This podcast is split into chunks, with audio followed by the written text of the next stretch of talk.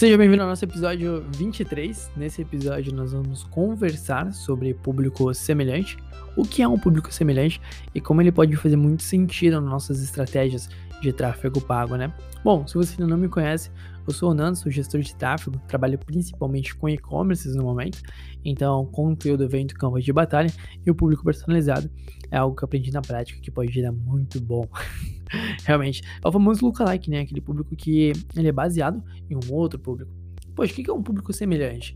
Uh, quando nós criamos um público dentro do gerenciador de anúncios, uh, geralmente quando nós vamos criar o primeiro público, nós colocamos lá o interesse que as pessoas têm puxa a nossa bola de basquete, se você já os outros episódios, sabe que ela é bem famosinha aqui. O que a galera de bola de basquete curte? Pô, curte NBA, curte Michael Jordan, curte, sei lá, palavra basquete.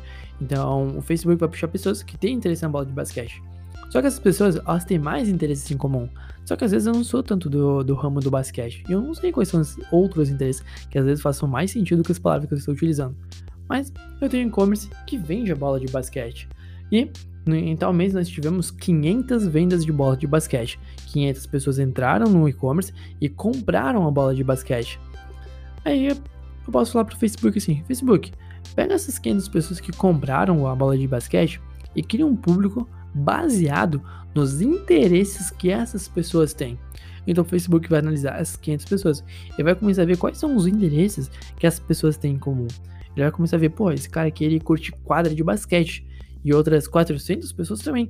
Então esse aqui é o interesse que elas têm em comum. Pô, esse cara aqui curte o tênis da Nike e outras 457 pessoas curtem desses compradores curtem o tênis da Nike. Então ele começa a ver interesses semelhantes das pessoas. Ele começa a entender as pessoas. Ele não vê só os interesses, ele vê a idade das pessoas, ele, ele vê mais detalhes que ele não mostra pra gente, mas o Facebook é esperto, ele consegue puxar mais, mais informações. Só que ele faz um público baseado nos interesses das pessoas que compraram. Então, de vez eu tentar encontrar um público aqui no Facebook, depois no, no gerenciador de anúncios, falo, cara, anuncie para as pessoas que têm interesse.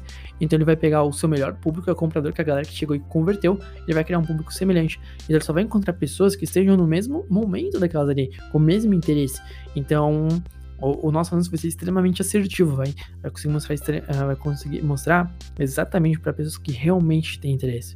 Óbvio que tem outras análises e tudo mais, pra ver se esses compradores realmente são pessoas que realmente têm interesse e tudo mais. Porque tem galera que só gera boleto, né, mano? Se o concorrente quiser vir no, no perfil de outro lá, gerar 500 boletos, não tem interesse, pode estragar o seu público, né? Não, não é sugestão, tá? Ah, seria bem vacilo.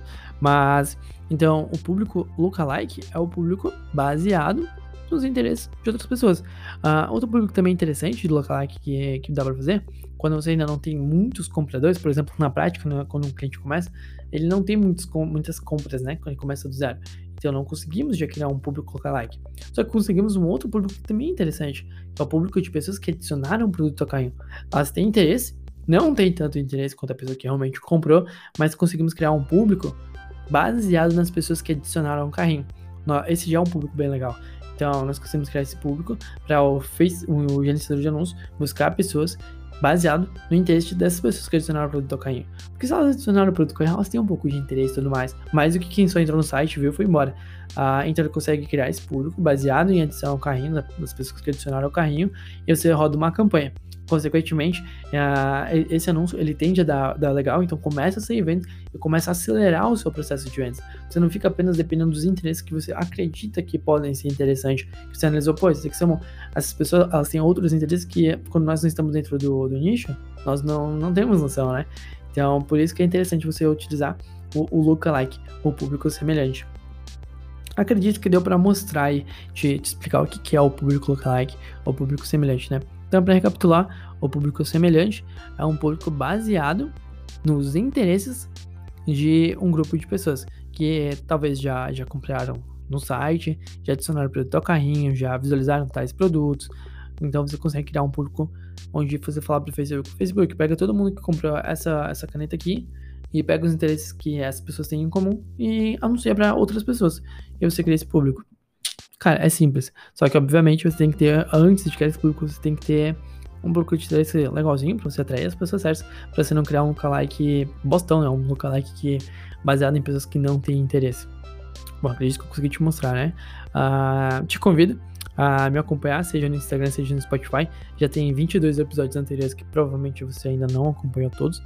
Então eu recomendo você acompanhar, porque é um conteúdo do campo de batalha gratuito.